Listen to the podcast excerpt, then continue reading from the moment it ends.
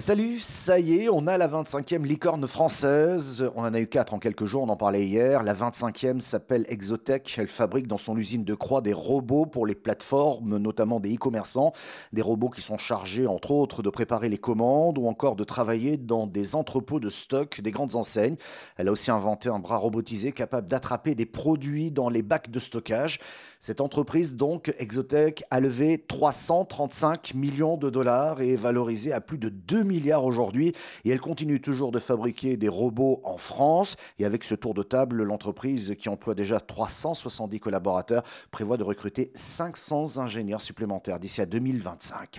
Hier, c'était le Chose France version light, hein, pas de grande cérémonie, mais plein d'annonces en tout cas, plein d'annonces d'investissements étrangers en France, 4 milliards d'investissements dans 21 projets prévus dans nos territoires. D'aucuns, j'adore ce mot, il est un peu vieux, mais d'aucuns diront que ces annonces arrivent à quelques semaines de l'élection présidentielle.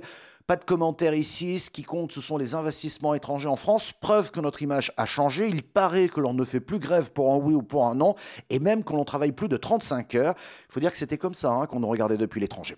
Bref, euh, sur ces 4 millions d'investissements, s'arrête un instant sur les 850 millions que prévoit Eastman, euh, cette ancienne branche chimique de Kodak, devenue acteur majeur de la chimie et qui réalise environ 10 milliards de dollars de chiffre d'affaires, veut faire du recyclage l'un de ses nouveaux levier de croissance et donc le groupe fait de la France la tête de pont de son offensive européenne et va donc installer, on ne sait pas encore où hein, d'ailleurs, une usine de recyclage de plastique et elle a fait un chèque de 850 millions pour faire de cette usine une usine unique au monde.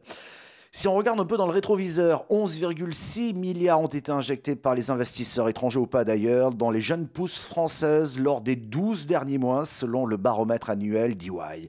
Enfin, eux ont choisi la bourse. Ils s'appellent MicroLED, spécialistes des micro-écrans à LED. Ils ont reçu le feu vert de l'AMF pour faire ses premiers pas en bourse. La PME grenobloise espère avec cette opération pouvoir créer sa nouvelle usine de production. On termine par une innovation qui pourrait révolutionner les sports d'hiver. Je l'ai trouvé dans les échos. Il s'agit des premiers skis pliables que l'on peut mettre dans sa valise. Ça m'ennuie parce qu'au pays, la France donc, euh, au pays où il y a beaucoup de montagnes, beaucoup de neige et beaucoup de pistes, eh bien cette innovation n'est pas française, elle est slovène. La boîte s'appelle Elan. Les échos ont d'ailleurs fait tester ces skis au freerider Victor Lourdel, verdict il déclare Franchement, je m'attendais pas à ça. On ne se rend pas compte que l'on a au pied des skis qui se plient en deux et on n'a pas fini d'en entendre parler. Salut, à demain.